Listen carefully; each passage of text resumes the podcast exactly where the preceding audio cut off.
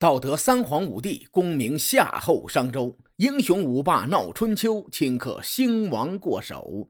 青史几行名姓，北邙无数荒丘。前人种地，后人收，说甚龙争虎斗？上回咱们说到，郑国出现了盛极而衰的隐患，这个隐患出现在郑庄公的儿子公子乎的身上。一直收听我们节目的听众啊，都知道，进入春秋之后呢，咱们讲述的主线主要是围着周郑两股势力展开的。当虚葛之战结束之后，周郑交恶几十年来的爱恨情仇，基本上以郑国的小胜告一段落。见识到郑国强大实力的秦喜公，为了加强与郑国的盟友关系，打算就把自己的女儿文姜嫁给公子乎。按理说呀。齐郑两国联姻对郑国那是百利而无一害，所以呢，郑庄公一口就答应了这门亲事。然而，在他询问儿子公子乎意见的时候，被公子乎断然拒绝了。这小子是这么说的：“说人各有偶，其大非无偶也。”因为这句话呢，有了一个典故，叫“其大非偶”。咱们讲通俗一点，翻译一下，大概的意思就是萝卜青菜各有所爱，齐国不是我的菜。说到这儿啊，如果公子乎真的不想要这门婚事的话，他可以委婉一些拒绝，没必要说的这么直白。毕竟人家文姜不管怎么说，那都是齐鲁郑铁三角之一的齐国的公主啊，面子还是要有的。公子乎这个人有一个致命的弱点，就是太傲气了。这也不能怪他，一个人的成长环境是形成一个人性格的重要因素。在他出生的时候呢，郑国的国力很强大，他身为郑国的嫡长子，在周郑交质的时候被当作质子和周王室的王子胡做交换。王子胡的身份那可是太子啊，未来的天下共主，那不是什么阿猫阿狗都可以跟王子胡交换的。所以呢，可能在公子乎的眼里。他和太子的身份差不了太多。在不久前的虚葛之战中，公子乎又担任右军的统帅，大破蔡魏联军。这个时候他风头正盛，怎么看那都是天下俊杰。咱们也不能怪他傲气，人家的确有傲气的资本。然而，身为一国的继承人，婚配这个事儿可不是自己的事儿，那是国事啊，不能任意妄为。在公子乎拒绝秦喜公提亲的几年之后，北方的戎狄大举来犯，入侵齐国的境内。无巧不成书啊，又是这个公子乎率领着郑军千里驰援齐国，在公子乎的率领下，抵抗戎狄入侵这一仗打的是干净漂亮，大胜而归。于是呢，在庆功宴上，齐喜公是越看公子乎越喜欢，不计前嫌，再次提出将女儿嫁给公子乎。本来这是一件好事结果万万没有想到，郑国的霸气总裁公子乎当面拒绝，在宴会上说了一段古装电视剧里男主角的标准台词。他说的是：“无事于齐，吾犹不敢；今以君命奔齐之急，而受保以归，是以失婚也，何其为我何？”翻译过来，意思就是说，以前呐。我没有为齐国做过贡献，不敢娶齐国的公主。如今呢，奉命解齐国之急，娶齐国公主回去之后，有趁人之危的嫌疑。郑国人将如何看我呢？这次秦喜公被公子乎当众怼的是老脸无光，但是呢，当场他就怼回去了，说：“吾有女如此，何患无夫？”翻译过来就是：我闺女长这么漂亮，我还怕嫁不出去吗？齐喜公说的一点不错，他的这个女儿啊，的确是个绝色美女。齐国又是东方大国，无论从身世还是背景，文姜是不愁嫁人的。这件事儿发生在公元前的七百零五年的前后，与周桓王帮助晋国平定曲沃内乱，也就是前后脚的事情。虽然郑国这个时候如日中天，可没有长盛不衰的国家。作为郑国的继承人，公子乎遇事之时，至少得有一些大局观吧。狂拽炫酷的拒绝齐国的婚事，你这件事看起来是很霸气，但实际上呢，反映出公子乎缺少大局观以及政治远见。为什么这么说呢？前文咱们提到过，他还有个弟弟叫公子突。公子突除了身份不如他之外，其他方面比他那是有过之而无不及呀。鉴于这俩读音有点相近，大伙听起来辨识度不高。咱们暂且用世子和二公子这么称呼来区分一下。郑庄公一共有四个儿子，最喜欢二公子，因为二公子的脾气秉性和郑庄公最像，而且呢，二公子在虚葛之战中大放异彩，尤其是二公子表现出来的战略视野，让郑庄公都为之惊叹。世子身为嫡长子，他的母国是邓国，邓国那是个春秋小国。据考证，在商朝的武丁时期，邓国还在荆楚，也就是今天的湖北襄樊附近。等到春秋的时候呢，已经向北移到了河南邓州附近。二公子母亲则是宋国贵族雍氏。在讲述公子冯在郑国避难的时候，咱们提到过二公子的母亲，也提到过宋国雍氏在其中的谋划。可以说，没有二公子的母亲雍吉，就没有后来的宋国国君宋庄公。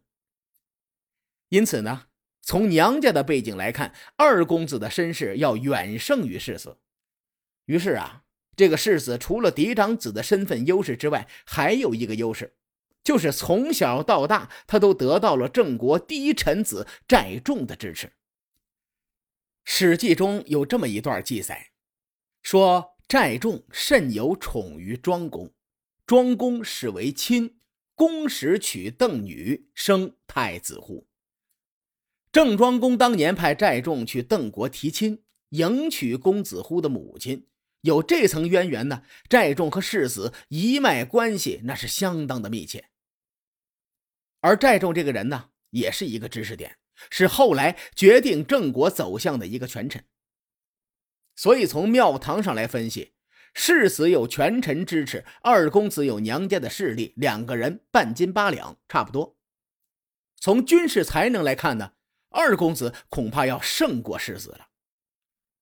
除了虚葛之战中的表现，在更早之前呢，二公子就展现出了不凡的军事才能。《左传》中有这么一段记载，原文是这样的：说荣轻而不整，贪而无亲。胜不相让，败不相救。先者见祸必勿进，进而欲富必速奔。后者不救，则无计矣，乃可以逞。这是一段文言文啊，被称为是公子突论战。翻译过来呢，意思就是说，二公子说敌人军纪散漫，贪婪而不团结，赢了争功，输了呢相互不救。先锋遇到伏兵，必然会逃跑；后军不会救援，敌军首尾不相连，必然一败涂地。针对北戎的这个特点，二公子制定了详细的作战计划。他先派一些士兵与敌人交锋之后，立刻败退。同时呢，郑军设下了三批伏兵埋伏，趁着敌人阵型大乱的时候，一举歼灭。最终战争的走向果然如二公子所料。按照二公子的计划，郑军打的是行云流水，敌人是大败而逃。找种分析郑国两位公子之后呢，各位看官很容易就想到一个问题，那就是选择谁做国君。在历史中啊，很多强大的帝国都是从内部出现隐患导致最终的衰败，而继承者的问题又很容易成为内乱的根源。郑国的世子和二公子实力旗鼓相当，这对一个帝国的传承是非常不利的。如果选错了，另一个人不服，很容易起兵造反，最终造成内乱，致使国家动荡。春秋乱世，弑君就像家常便饭一样。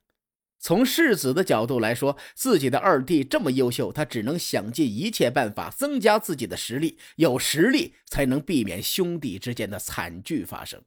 而齐国的联姻对世子来说，这是一个重要的利好啊。之前我在分析春秋初期地缘政治时提到过这一点。郑国和齐国不接壤，中间呢隔着魏国。鲁国和宋国，追溯到这个地缘的形成，可以追溯到之前我们的一期节目。分封天下背后的帝王心性，周公旦在分封之初呢，就用同姓诸侯国将异姓诸侯国分割起来。此时呢，世子应该很清楚，宋国的国君宋庄公他是一个怎样的人。当年宋庄公在外流亡的时候，为了让郑庄公不把自己交出去，费尽心机，苦心经营与雍吉之间的关系。雍杰呢，正是二公子的母亲。有宋庄公这么酸赢的一个人执掌宋国的朝政，他很容易和二公子联合起来。咱们反观世子最大的竞争对手二公子，二公子这个人本身能力他就不弱。如果再有人扶植，那很容易造成郑国的内乱。后来的事情也证明了这一点。所以齐国的联姻呐，对于世子来说至关重要。这样做呢，也符合远交近攻的原则。因为齐国和郑国不接壤，而且实力足够强，又与郑国、鲁国联兵攻打过宋国，齐郑结盟符合两国的利益。从齐国的角度来说呢，也不希望跟宋国交好的二公子继位。这样一看，这个联姻那是皆大欢喜呀。